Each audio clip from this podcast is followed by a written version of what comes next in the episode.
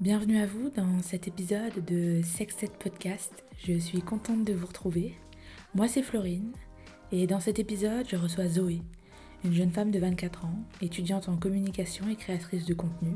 J'ai eu le plaisir de la rencontrer sur Instagram quand je faisais de la promotion pour Sextet Podcast. Elle n'est pas que Zoé. Sur les réseaux, elle crée sous le pseudo Dosé. Bonne écoute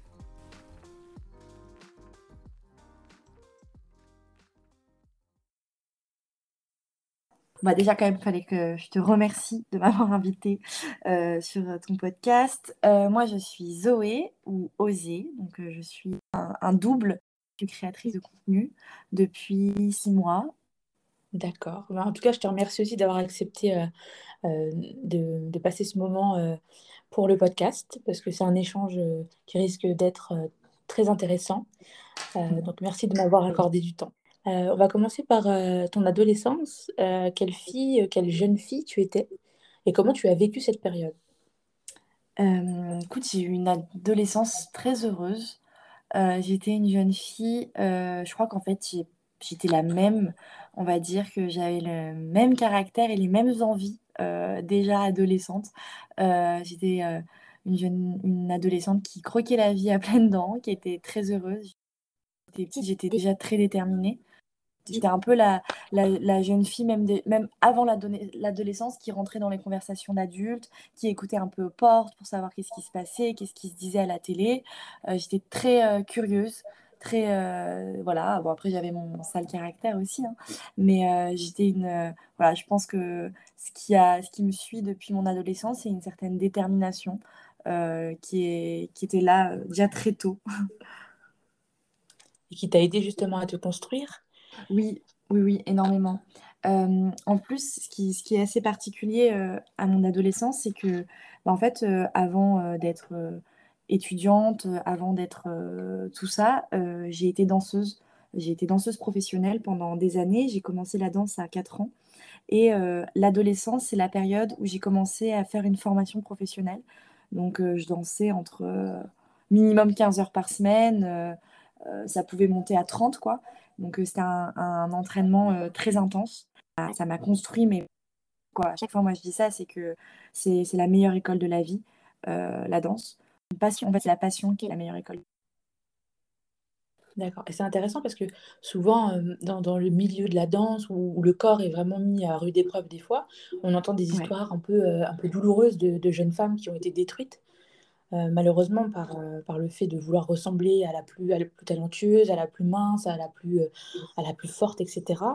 Et, et, toi, du coup, donc toi, tu dis que ça t'a vraiment aidé à te construire. et comment tu as vécu alors les, changements de ton corps, de la puberté Comment ça a été pour toi cette période? Bah alors c'est vrai que même si je, glorifie la danse, hein, mais il y, y, a des traumas, hein, il y, a des, y, a des, y a des choses qui sont passées à cette période qui blessée d'une certaine manière, mais qui a été euh, surtout euh, travaillée. Donc, je faisais beaucoup, beaucoup de sport, beaucoup de souplesse. Donc, forcément, c'était, en fait, c'était presque mon moyen de travailler, même si à l'époque, c'était pas encore un travail. c'était hyper important d'entretenir une bonne relation avec mon corps, puisque c'était ce qui me permettait d'exercer ma passion et d'exercer toutes les activités que je faisais tous les jours. Donc, la puberté est arrivée.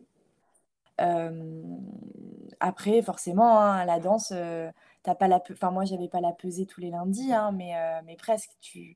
J'ai grandi quand même avec un, un, besoin de faire très attention à mon corps. Je sais pas si c'est bien ou si c'est mauvais. Aujourd'hui, je suis beaucoup plus laxiste et je suis beaucoup plus indulgente avec moi-même.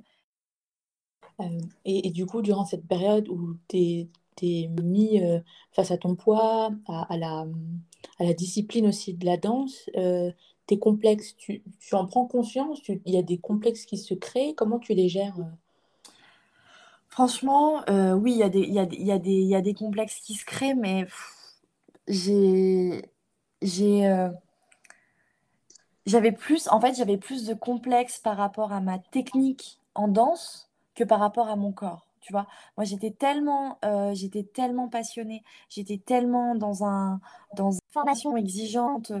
D'accord. Donc tu faisais de la danse classique, si j'ai bien euh, compris ou je, faisais beau... je faisais de la danse. en fait, j'ai fait une formation qui s'appelle euh, enfin, c'est dans une école dans le sud de la France qui s'appelle la formation de l'école Vendée-Limaçon et qui de Vendée-Limaçon. C'est le, centre international de danse Vendée-Limaçon euh, à Cannes. Et euh, donc, du coup, c'est une formation qui regroupait tous les styles de danse. Et moi, je faisais tout sauf les danses de salon.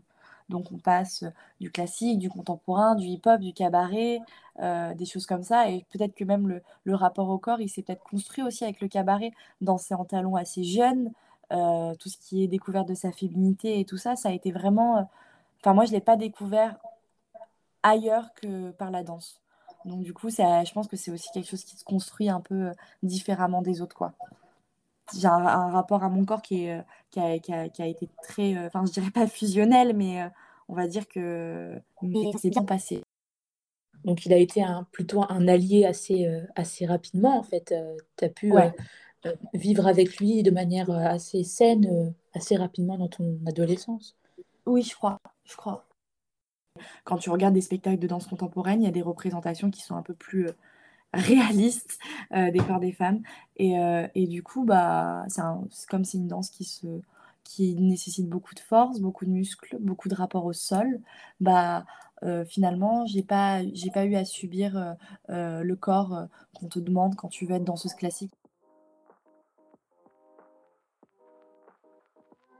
Et par rapport à ta famille, parce que je pense que ça a été une période aussi intense pour toi euh, t'en parlais avec tes, parents, avec ton frère. Je crois que tu n'as que un frère, hein, si je ne me trompe pas. Ouais, c'est ça, j'ai un, un grand frère. Euh, ouais, ouais, bah, très intense, période très, très intense. Euh, on en parlait, on en parlait, et on, en fait, on en parlait plus parce que ils n'étaient pas inquiets, mais quand même, quand une fois, en fait, il n'y a pas très longtemps, je leur ai dit, mais vous m'avez laissé faire tout ça, vous m'avez laissé euh, danser énormément d'heures, vous m'avez laissé me faire mal des fois à mon corps, euh, vous m'avez laissé être excessive euh, parfois, vous m'avez laissé me façonner, bah, par exemple, voilà, le corps de danseuse que je voulais, mais avec toutes les difficultés et toutes les, toutes les, tout le dur labeur et toutes les conséquences que ça peut avoir. et je leur ai demandé, mais comment ça se fait qu'à aucun moment vous ayez mis euh, peut-être le là, vous n'avez pas exprimé une petite inquiétude, etc. Et en fait, ils m'ont dit... Zoé me confiait que ses parents n'étaient pas inquiets, car quand elle rentrait à la maison, au lieu de dormir, elle dansait. Et ils l'ont laissé faire. Puis, elle poursuit en évoquant le sujet du corps, et notamment du sien au sein de sa famille. On en, on en discute en même temps. Par exemple, on en discute plus on discute plus de mon corps dans ma famille que celui de mon frère. Ça, c'est vrai. Le... Même si j'ai une famille qui est euh, très ouverte, j'ai une famille très aimante et j'ai une famille qui est très bienveillante avec moi, euh, c'est vrai que euh, je crois qu'il y a ce truc qui persiste de, dans ma famille qui est le corps, ça peut être aussi, pas une carte de visite, mais c'est la première chose que tu vois chez l'autre. Et c'est important vous avez l'air euh, assez proche avec ta, avec ta famille. Et, je voulais savoir euh, quelles sont les valeurs qu'ils t'ont inculquées et qui sont encore chères à tes yeux euh, aujourd'hui en tant que jeune adulte? plein, mais c'est, c'est, je pense, bah déjà, l'amour qu'il y a dans, dans, ma famille, il est, il est très fort, surtout que j'ai une petite famille en fait. Euh, enfin, j'ai une très grande famille, mais moi, ma famille, je, considère qu'il y a mes deux parents, ma grand-mère et mon frère. Euh, ma famille vraiment proche, quoi. Même si j'ai une famille un peu plus grande, c'est eux les, piliers de, ma vie. Et euh, on est très, très soudés. Et énormément, on est très soudés. Et à partir du moment où on te considère on, te considère comme, tu vois, mes amis. Moi, pour moi, c'est aussi ma famille. À partir du moment où dans ma famille, on, on te considère, bah, on sait qu'on est très loyal on, donne énormément et moi, ils m'ont vraiment appris ça, de, donner un maximum, de donner. Et ils m'ont appris que, enfin surtout mon père, ça c'est mon père, qui m'a appris que, ma mère m'a appris que tout travail mérite salaire, qu'il faut travailler dans la vie. Et mon père, il m'a appris que qu'il allait rien, enfin qu'on allait rien me donner, qu'on allait, enfin que j'allais pas recevoir euh, le gâteau euh, tout chaud dans ma main, quoi. Je sais pas si cette expression existe, je viens de l'inventer, mais que le gâteau tout chaud dans la main. Mais qu'est-ce que je raconte Non, mais euh, tu vois, genre qu'on va pas, me... je sais plus c'est quoi l'expression, mais qu'on va rien me, que la vie c'est un peu une jungle quoi, qu'il va, va falloir, qu'il va falloir bosser pour avoir ce qu'on a envie d'avoir. Donc il y a ça, le, sens du travail, l'amour, vraiment l'amour des siens et la loyauté. Euh, je crois que c'est euh, les, les, trois, les trois principaux, euh, principales valeurs, en tout cas, qui m'ont inculqué. Je crois que c'est ça. Ma mère, c'est vraiment, une, vraiment une personne spéciale et avec une indépendance de ouf, très féministe évidemment, avec une mère qui était très féministe aussi pour son époque, donc ma grand-mère, qui, qui aussi était, euh, elle, mère au foyer, par contre, femme au foyer et mère au foyer, mais qui était euh, dans une indépendance pas économique, parce qu'elle était dépendante économiquement de mon grand-père, mais quand même dans une indépendance euh, de pensée, on va dire. J'aimerais rebondir là-dessus, parce que aussi personnellement, ma mère, elle m'a élevée toute seule, et implicitement, elle m'a montré que, que j'avais pas besoin de quelqu'un pour, pour faire ce que je voulais dans ma vie. Euh, ma, mère, elle travaille en tant que couturière. Elle n'avait pas des revenus euh, euh, incroyables, hein, mais je l'ai toujours vue être acharnée pour, mon bien-être et, ne jamais, ne, jamais faiblir. Tu vois, elle a toujours été seule après la séparation de, d'avec mon papa. Et, je l'ai vue. Et, aujourd'hui, maintenant, en tant que jeune femme indépendante, ben, je ne ressens pas le besoin de devoir euh, être avec quelqu'un dans ma vie parce que je l'ai vu et je sais que je suis capable de ne, de ne pas dépendre de ça en fait. Bah, c'est ça en fait. En fait, on a eu deux modèles de ouf quoi. C'est mmh. ça, c'est ça. Et ça, ça, je pense que ça, ça vraiment ça a des conséquences. Ça a, ça a des conséquences parce que si jamais tu, tu as une tu as en face de toi euh, l'une des personnes avec qui tu passes le plus de temps dans ton enfance presque. C'est un moteur quoi. Et euh, j'aimerais aussi rebondir sur quelque chose que tu as dit. Euh, tu as dit que euh, l'amitié pour toi, ça pouvait être aussi une famille. Et, et qu'est-ce qui, te, qu'est-ce qui, pour toi, valide ça? Valide que l'amitié peut être aussi fort que la famille de, avec un lien de sang? La vraie amitié qui fait partie de la famille, je crois que ça, ça, se, ça se compte sur les doigts d'une main. Mais après, tu peux aussi avoir des amitiés qui, qui sont presque familiales parce que tu passes beaucoup de temps avec, parce que. Mais c'est pas pareil. Moi, vraiment, mais les amitiés que, que, que j'ai, j'en ai pas. Enfin, j'en ai. Euh, j'ai une vie sociale euh, normale, modérée, quoi. Mais les amitiés qui sont vraiment fortes, quand c'est de l'amitié pure, en fait, euh, pour moi, c'est la famille. Pour moi, c'est la famille et j'ai grandi aussi dans une, dans une famille qui accepte énormément de personnes. Et ma mère, en fait, elle a deux enfants, mon frère et moi, mais elle en a bien plus. C'est-à-dire que nos amis, c'est euh, surtout, euh, je pense à, à deux, trois, enfin, à, quelques meilleurs amis, à, mon grand frère, qui sont aussi mes, mes meilleurs amis. Ma mère, elle dit toujours, bah, c'est mon troisième enfant. Nous, on les considère comme pas de famille, quoi. C'est, euh, il n'y a presque pas de distinction. Pas de distinction. C'est, c'est, la loyauté, c'est, c'est la, la pureté, je crois. Je crois que on, il faut que ça soit pur et faut pas qu'il y ait trop de faut pas qu'il y ait de haine, faut pas qu'il y ait de faut pas qu'il y ait de rancœur, faut vraiment que ça soit une amitié pure pour que ça soit comme la famille. Même s'il y a des disputes, même s'il y a tout, hein, mais faut que ça soit faut que ça soit vraiment pur. Et d'ailleurs, hein, moi, c'est tout con, mais mon premier tatouage, euh, euh, pour te dire à quel point c'est important, mais mon, premier tatouage, c'est j'ai un QLF pour que la famille euh, tatoue avec mon frère.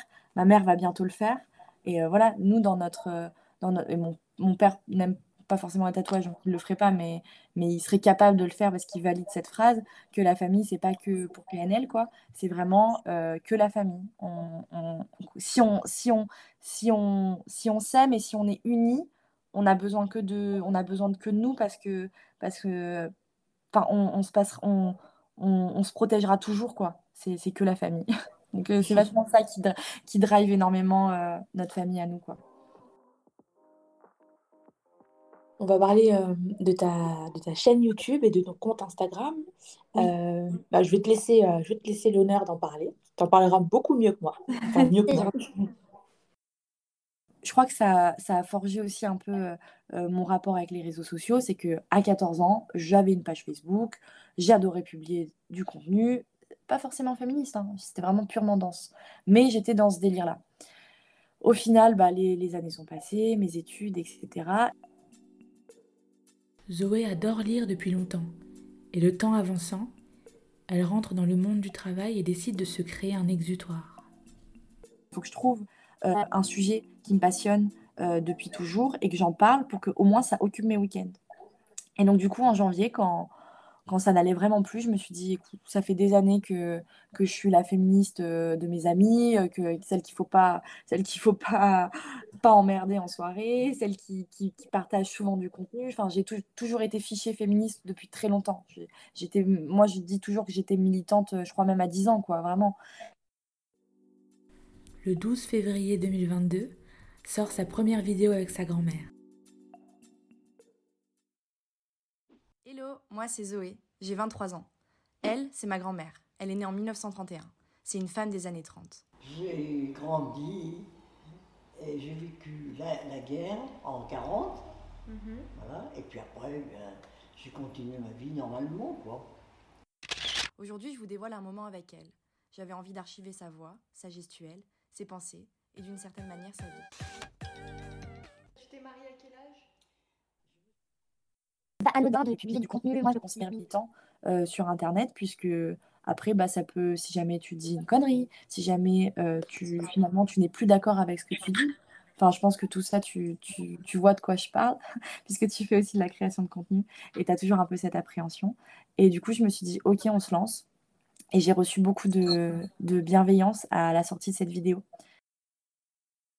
Et, euh, et euh, du coup, bah, sur Instagram, je fais aussi d'autres créations de contenu un petit peu plus axées sur la littérature. Et bah, je te le dis, même si je l'ai dit, je l'ai pas encore dit sur mes réseaux sociaux, mais d'ici moins, enfin dans moins d'un mois, je sors un podcast, moi aussi. Et, et, donc, du coup, on sera collègue de podcast. Et, et oui. enfin, concert de podcast, j'ai pas collègue. Et oui, lors de l'enregistrement, Zoé confiait qu'elle allait sortir son podcast, BAM, pour Bonne à marier. C'est féministe, bien évidemment, et dans les premiers épisodes, Zoé se penche sur la commercialisation et la réparation de l'intime moi, j'ai découvert euh, justement ton compte Instagram euh, en faisant un peu de pub pour mon podcast. Euh, et, du coup, je suis allée voir les vidéos après. Et, c'est vrai que c'est ultra dynamique.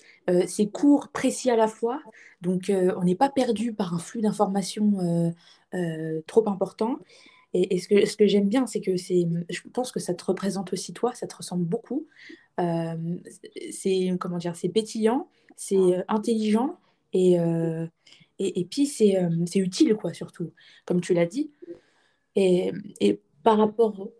Oui? Merci. Bah, de rien. C'est sincère et en même temps, eh, moi, ce que je, remarque avec la création de contenu, c'est que ça nous forge euh, au niveau de notre personnalité et de la manière qu'on a de s'imposer aux autres. Euh, toi, tu lis beaucoup.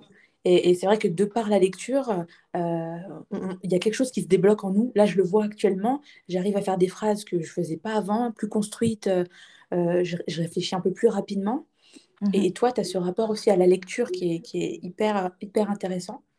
Oui, totalement. Je vois totalement de quoi tu parles. Euh, de, de, sentir plus à l'aise. De... Tu sais, moi, c'est tout con, hein, mais euh, quand je commençais à, débattre, des fois, en fait, ce qui s'est passé, c'est qu'à un moment, quand j'allais en. Bah, tu vois, j'ai 23 ans, donc bon, je, fais, je fais la fête comme une jeune femme de 23 ans. Et, et des fois, bah, en soirée, on, je sais pas, il y avait un garçon qui, euh, qui, faisait une remarque ou quoi que ce soit. Et, euh, d'un coup, bah, mes potes disaient Ouh là là, toi, faut pas que tu te chauffes à Zoé, quoi. Euh, et donc, du coup, on m'appelait, limite un peu, mais c'était pas fait méchamment, mais on m'appelait pour que je vienne éduquer le mec, tu vois. Et donc, du coup, mm. bah, j'arrivais, j'essayais de comprendre ce qu'il venait de dire, j'essayais de lui expliquer que est-ce que c'était problématique, pas problématique, voilà. Et donc, du coup, j'ai eu beaucoup cette casquette de éducation. Euh, énormément parce que de toute façon moi ça me plaît hein, de transmettre euh, c'est cool hein.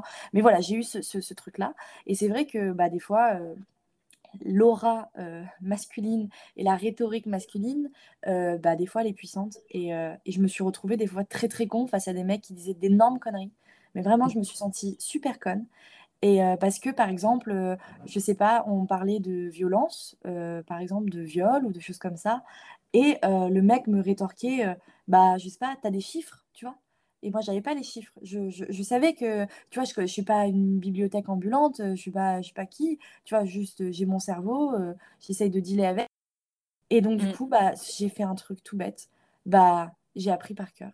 J'ai appris des phrases, j'ai appris des punchlines, j'ai appris parce que je, tous les moments où je me suis sentie ridicule, alors que je savais que j'avais raison, tous les moments où euh, du coup je me suis sentie euh, pas humiliée, mais tu vois, euh, juste bête de pas pouvoir et de pas avoir la possibilité de lui répondre, que j'ai décidé ça n'arrivera plus jamais, je m'en fous, ça n'arrivera plus jamais, je vais lire, je vais m'instruire, je vais apprendre les chiffres, je vais, je, je, connais pas tout, mais en tout cas sur certains sujets, sur certaines grosses thématiques, je vais vraiment faire un travail de, de rat de laboratoire.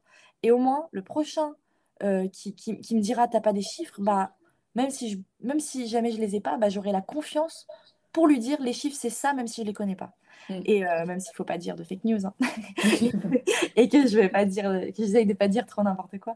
Mais, euh, mais, mais voilà, en fait, et ça, j'ai trouvé ces phrases, j'ai surligné les phrases des livres que je lisais, de, de beaucoup de théories, parce que c'est bien les romans, mais mais il y a des chercheuses et des chercheurs qui font tous les jours un travail de ouf, de ouf, surtout sur les notions de féminisme et de littérature et de société, de sociologie. Et donc, du coup, j'ai pris mes surligneurs, j'ai lu et j'ai surligné. Et du coup, c'est resté dans ma tête. Et j'ai écouté aussi beaucoup de podcasts et que je continue. Ça, c'est mon quotidien. J'adore faire ça. J'adore apprendre. Et donc, du coup, bah, bah, la lecture m'a permis totalement de me débloquer et de me donner confiance en moi, de me dire, mais plus jamais, quoi. Plus jamais je me sens conne parce que j'ai pas le chiffre ou l'argument, tu vois. Mm. Mais je, vois totalement ce que tu veux dire. Moi aussi, des fois, je, suis dans des, euh, je suis à des tables comme ça et ça parle. Et là, je suis, moi, je mm. suis, je suis atterrée des fois des propos que j'entends. Et, c'est vrai que par exemple, dans mon boulot, je, mes, mes collègues m'ont aussi euh, euh, catalogué comme la féministe. Alors moi, c'est une place que, que j'accepte avec grand plaisir. Euh, c'est pas un gros mot, on m'insulte pas quand on dit que je suis féministe. Non, Donc j'accepte ce truc-là. Et, et, en même temps, je, je sens qu'à partir du moment où je dois éduquer la personne et qu'elle n'est pas du tout euh, apte à accueillir ce que j'ai à dire, ça me met dans une espèce de colère. Je me dis, mais, ça sert à rien, arrête-toi là, parce que ça m'énerve plus qu'autre chose. Si tu n'es pas capable de t'éduquer toi-même, moi, perso, je le fais pas. Parce que c'est chronophage et j'ai pas envie. Bah, tellement. Et puis, c'est une, une, putain de charge, en fait. On est là, on parle de la charge mentale, mais la charge éducative. Les joies du problème technique nous ont coupé au moment où Zoé parlait de la charge éducative. La charge éducative, c'est prendre le temps et son énergie pour expliquer des choses de la manière la plus simple et pédagogique possible. Malheureusement, des fois, pour ne pas dire souvent, cela laisse place à des débats violents et des idées hermétiques qui puisent l'énergie de la personne qui fait l'effort d'expliquer des notions souvent simples à comprendre. Des trucs horribles. Et donc moi, je les, mm. je les convoque en DM, tu vois. Je les convoque pour essayer de comprendre. C'est un conseil de discipline. Parce que là, en plus, tu es, derrière ton écran. Et donc, du coup, tu te dis, euh, euh, bah, c'est bon, je vais lui faire comprendre parce que j'ai mon ordinateur devant moi. Si jamais je doute sur quelque chose, je peux, tu vois, tu as, toutes les cartes en main.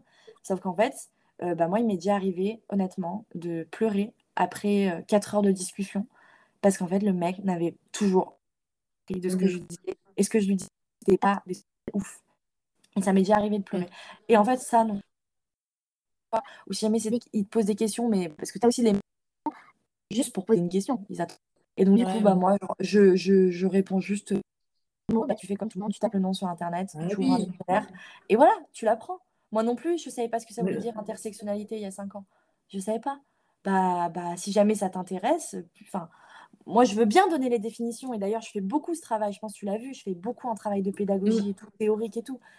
Parce que j'accepte à un moment T d'être dans cette position, de, pas d'éducation, mais de théorie. J'accepte d'être dans ce moment de théorie. Et, euh, et, je crois que notre énergie, elle doit être, euh, elle doit être mise ailleurs. Elle doit être mise. Euh, ah oui, voilà, les gens qui sont réfractaires, ben, ils sont réfractaires. Ciao. oui. Non, c'est clair. Et, moi, j'en reviens aussi au... parce que tu dis que tu as carrément pleuré. Et, c'est triste parce qu'au final, nous, on se sent, euh, on, sent qu'on fait une bonne action et qu'on a compris un truc qui est hyper important. qui, est la place des femmes, elle doit être la même que ce soit dans la vie privée comme dans la vie publique. On doit être là parce qu'on peut être là. Et, et, quand, je, quand j'entends des remarques de gens qui n'ont même pas ouvert un bouquin mm-hmm. sur le sujet et qui osent se, se plaindre que les féministes sont partout, mais enfin, ouais. c'était même pas capable. On peut plus rien dire. Mais oui. Enfin, euh, enfin, oui, vous pouvez plus rien dire, surtout quand c'est des bêtises, quoi. c'est euh, tellement ça. Bah ouais. Mais grave. Mais grave. C'est, et c'est fou parce que je vois tellement ce type de personnes, tu vois. Souvent la posture, euh, on va croire que je suis énervée contre les hommes tout le temps, c'est, c'est pas le cas. Hein. Bah non.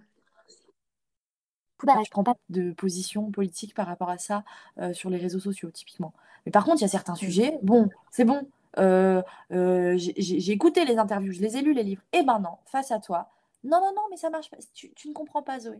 Tu ne comprends pas, ce n'est pas ça, c'est ça. Bah non, mm. c'est insupportable. Ah oui. bon. Et le pire, je sais pas si, alors, je sais pas si c'est avoir des conversations avec des mecs comme ça, le pire, ou alors voir des chaînes YouTube qui, où tu sens que les mecs, ils sont dans des trucs. Oh là là, mais ils sont fatigants. C'est horrible. Pour une vidéo YouTube, elle s'est intéressée à cela de plus près. Le thème de sa vidéo était la commercialisation de l'intime. Lui, c'est Ruben. On est dans la même classe et l'année dernière, on a dû écrire un mémoire. Le thème imposé était le travail à distance. Ruben, lui, il a choisi de parler d'OnlyFans. Est-ce que tu pressens le personnage? Aujourd'hui dans Bana Mariée, on va parler du corps des femmes, de la commercialisation de l'intime sur OnlyFans, des dérives potentielles pour les mineurs. Et puis j'ai une partie face cam où euh, bah, c'est le résultat des recherches que je passe. Euh, je passe à peu près, euh, je sais pas, une trentaine d'heures, quoi, où, je, fais mes recherches théoriques sur le sujet. Et donc, je suis face cam, machin. Et euh, pour préparer ça, bah, forcément, ça vient pas de ma tête. Donc, je, j'épluche euh, les, les mémoires, j'épluche euh, les podcasts, j'épluche, les vidéos YouTube. Et lors de ces recherches, elle s'est aperçue qu'il y avait des centaines de vidéos aux milliers de vues, aux propos stéréotypés et sexistes qui étaient créés et laissés à la vue de tous, et surtout des plus jeunes. Euh, les possibilités que permettent la plateforme, à savoir euh, moins de dangerosité pour les travailleurs du sexe qui ont des conditions d'exercice de travail qui sont de plus en plus compliquées depuis la loi qui est passée en 2016. Donc, euh, on va dire que faire du, travail du sexe à distance, bah, c'est moins dangereux parce que tu n'es pas en contact avec des hommes violents, typiquement.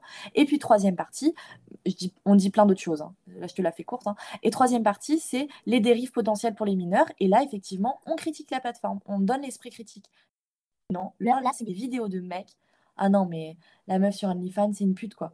Genre, d'où ça sort? Qu'est-ce qui se passe? Comment comment t'en viens à cette idée? Genre, c'est c'est brut, c'est pas du tout nuancé et ça fait des vues, quoi. Moi, ça me, ça me rend folle. Vraiment, ça me rend folle. Et je pense que c'est pas nuancé parce qu'ils sont incapables de, nuancer euh, ce qu'ils pensent et ce qu'ils font et euh, ce qu'ils voient. Donc, euh, c'est c'est compliqué hein, à certains ah moments. Et puis, c'est tellement facile aussi d'avoir des, des, préjugés, des trucs tout acquis, euh, enfin qui tombent. C'est sûr que intellectuellement, ils sont pas, euh, ils sont pas très. Euh, comment je pourrais dire ça? Je veux dire, intellectuellement, les mecs, ils sont sereins dans leur truc, tout leur est acquis, tout leur est dû. non, mais à un moment donné, travaillez sur vous-même, essayez de sortir d'un truc qui, vous détruit au final, parce que la vérité qu'impose le patriarcat, ça détruit aussi des hommes. Et, ça, euh, je pense qu'ils sont incapables de le voir encore, qu'ils sont dans des schémas qui, les, qui les fragilisent plus que ça les, plus que ça les, rend grands. Euh, et c'est triste. Quoi. En fait, ça les fragilise. Mm. La, masculinité toxique dont on parle aujourd'hui, ça, ça, détruit, ça détruit plus. Qui, qui, présente Qui sont les journalistes Qui sont les présentateurs euh, télé Qui sont les présentateurs de radio qui sont les présidents, qui sont les hommes politiques Il n'y a que des hommes. Donc forcément, eux, ils se disent, bah tiens, un peu, un peu de manière euh, primaire, tiens, en face de moi, il y a un homme qui a du pouvoir, bah on va faire le, on va faire, euh, on va pas nuancer. Euh, moi, de base, j'ai du pouvoir, quoi. Et donc du coup, ils, ils arrivent, ils sont sereins, sereins. Alors que mm. nous, bah, on est toujours dans la fébrilité. Enfin, pas toujours, pardon, mais on est, on est toujours dans, dans dans ce stress de dire une connerie, on est dans ce stress d'être jugé, on est dans ce stress parce que quoi qu'il arrive, un moment ou un autre, on va se faire juger. C'est quand même fou, hein, mais euh, t'es trop, soit trop, soit pas assez. On, on, on, questionne pas les mecs sur ça, tu vois. C'est fou. alors, du coup, on a passé la dernière partie des questions. Ça marche. C'était un échange vraiment très, très intéressant. encore, enfin, je suis assez contente aussi de, de, pouvoir parler avec des gens qui ont, le, qui ont un avis qui, qui est proche du mien. Et je voulais savoir si tu avais quelque chose d'autre à rajouter par rapport bah, soit à tes projets, soit ou, à, ta vie, à ton travail, à ce que tu aimerais euh, si tu as, un message à faire passer qui, te semble important euh? On peut être très souvent euh, brimé dans nos paroles, on peut, peut très souvent ne pas avoir envie de parler, etc. Et moi, je pense que vraiment, prendre la parole, que ce soit sur les réseaux sociaux, dans un cercle, dans un cercle associatif, dans un cercle de travail, faire des réunions, faire tout dans la rue, euh, évidemment en manifestation, etc. Je pense que c'est hyper important de prendre la parole parce qu'on ne va pas nous la donner. On ne va pas se tirer des, bâtons dans les roues entre, entre sœurs, entre femmes. Il faut, faut, faut, faire, faut cultiver la, la sororité et donner des, des espaces de parole. Voilà. eh ben, je te remercie beaucoup, Zoé, euh, pour cet échange, encore une fois. Euh, je te souhaite le meilleur pour la suite. Moi aussi. Euh, et, et, je voulais te dire aussi que, euh, que par rapport à, à, ce que tu mets sur, euh, sur Instagram, je vois quelqu'un de déterminé qui a une discipline hyper, hyper intéressante. Moi, je, moi je, ça me fascine les gens qui sont disciplinés dans tout ce qu'ils font. J'ai l'impression que tu procrastines que très peu. Et moi, je suis une grosse procrastinatrice, malheureusement. Et, et, ça me motive. c'est quand, je crois que c'est hier ou avant-hier, tu avais mis une une, story où tu disais tout ce que tu allais faire cette semaine. J'étais là, je disais, waouh, mais c'est un truc de fou. Et ça m'a motivée dans, dans, dans, ma créativité, dans le fait de me dire, putain, mais je vais y arriver. Euh, il y en a qui le font, pourquoi pas moi? Ça m'a vraiment beaucoup motivée. Euh, donc, merci aussi pour ça. Bah, merci beaucoup pour, euh, pour ces mots, ça me fait trop plaisir et, et je suis trop contente que ça t'ait pu faire, enfin, que tu pu ressentir ça en voyant ça. Euh, des fois, je, je procrastine aussi. Hein. J'essaie pas non plus de me mettre en position de voilà qui, sait tout faire. Et euh, on a tous nos faiblesses, mais euh, mais mais merci merci beaucoup pour tes mots très encourageants. Ça va me pousser à continuer, donc donc trop cool. Merci beaucoup. De rien, Zoé. Merci à toi. J'espère que vous avez pris plaisir à écouter cet épisode avec Zoé, Osez, comme vous voulez, je vous invite à aller voir son travail, à la suivre sur ses réseaux. Je vous mettrai tout en barre d'infos. Je la remercie encore pour le temps accordé, pour les mots posés pour mon podcast. Euh, et je vous souhaite euh, bah, une bonne journée ou une bonne soirée. Euh, voilà, merci d'avoir suivi cet épisode et à la prochaine. Kiss kiss, love love.